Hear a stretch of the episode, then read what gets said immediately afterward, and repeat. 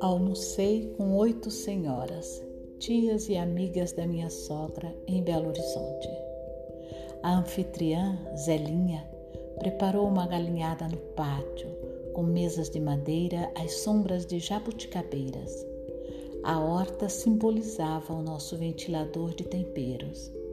Vinha o cheiro de hortelã e de alecrim, com a brisa, coisa gostosa. Puxava o ar com força como se estivesse no meio de um bosque. Eu era o único homem naquele clube de mulheres mais velhas, na faixa dos 75 anos. A princípio, notei a raça superior feminina. A maioria, com duas exceções, experimentava a viuvez havia um bom tempo. Os homens morrem mais cedo, apesar de fazerem muito menos dentro e fora de casa do que as mulheres. Pelo histórico familiar, já imaginei a minha Beatriz depois da minha morte. Velhinha, linda de preto, magra e elegante, e não sentindo em nada a minha falta. Doeu, mas não há como conter a vida. As viúvas não mencionavam seus falecidos.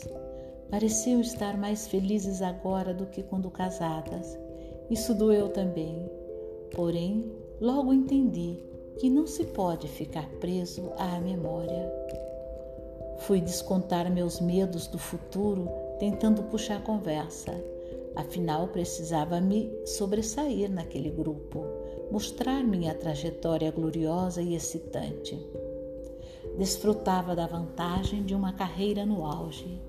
Quebrei, quebrei as pernas e os braços lentamente. Não conseguia me encaixar em nenhum tema elas falavam rápido demais, trocavam de assunto com altivez e não permitiam repescagem. Quando raciocinava algo inteligente, o papo já havia migrado para uma nova reflexão e eu perdia a deixa. Política, economia, roupas, dietas, eu sempre sobrava e elas não apresentavam nenhuma compaixão comigo. Iam passando de mão em mão as panelas e as palavras.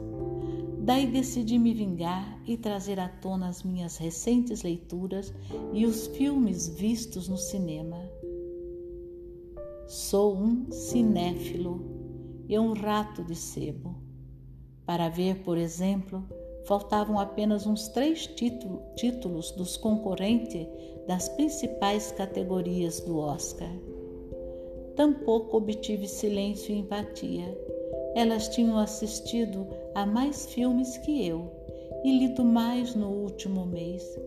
As velhinhas foram se transformando em comentaristas e resenhistas velozes e furiosas. Calei a boca e entrei em depressão durante o restante das horas. É impossível concorrer com a programação cultural das aposentadas Aprenda isso. Aprendi da mais constrangedora forma. Elas ainda me jogaram na cara visitas a exposições, vecinagens, peças de teatro e concertos da Filarmônica. Quando comentaram das encenações no Royal Opera House em Londres e dos musicais da Broad em Nova York, o terror exagerou e passou do ponto. Arcava com a maior humilhação intelectual da minha bagagem. Suei frio e me escondi debaixo das jabuticabeiras. Por pouco, Beatriz não ficou viúva ali mesmo. A felicidade familiar pode ser medida pelo índice de frequência do sofá da sala. Quanto mais a família se encontra na sala, seja para assistir televisão, seja para suspirar pelos excessos do almoço, do almoço e da janta, mas ela estará unida. Significa que todos preservam um tempo para se olhar nos olhos, para implicar, para se atualizar do afeto. Todos se procuram para conversar e saber como está a vida. Todos são todos todos são todos. Não, cada um em seu quarto, cada um em seu celular, cada um em seu computador. Por um momento, ainda são todos. O sofá da sala é filho da mesa de jantar. O sofá da sala é uma segunda cama, uma cama suplente para cochilos fora de hora. O sofá da sala é a preguiça coletiva, é o nosso longe pré-histórico. A manta que o sofá recebe devido a um rasgão é condecoração pelo uso. Família feliz tem manta no sofá. Pela estima, o sofá transforma-se no móvel mais difícil de ser trocado pois é um santuário de lembranças. Cria-se uma compaixão com sua velhice. Pode estar puído e gasto, com as molas, com as molas frouxas ou almofadas viradas para tapear os furos e não se joga facilmente fora. Ele é a cola da casa, o rejunte dos laços, o bote salva-vidas nas crises. Os filhos e pais pulam no sofá nas tempestades financeiras, esperando o sol voltar. É também o sinônimo de festas e da bonança. Ali, visitas frequentes assumem a condição vitalícia de amigos e conselheiros.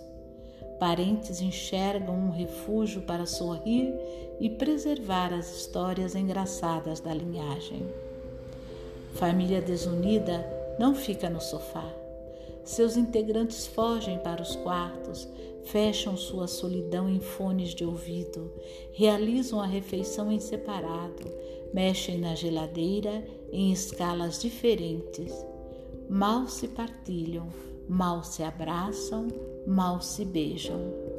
O sofá é imovelmente novo e triste, como uma loja de decoração para ser vendido não é arrastado, não caminha com o peso da algazarra, sem cheiro de ninguém, sem farelos de pão e salgadinhos, sem pipocas perdidas debaixo de sua base, sem os círculos dos corpos gelados, sem conhecer produtos milagrosos de tiramanchas. É apenas um sofá, em vez de simbolizar o patrimônio da alegria caseira. Na minha infância, os quartos eram sempre menores do que a sala. As camas eram menores do que o sofá, para aprendermos a conviver e jamais nos escondermos no castelo da individualidade.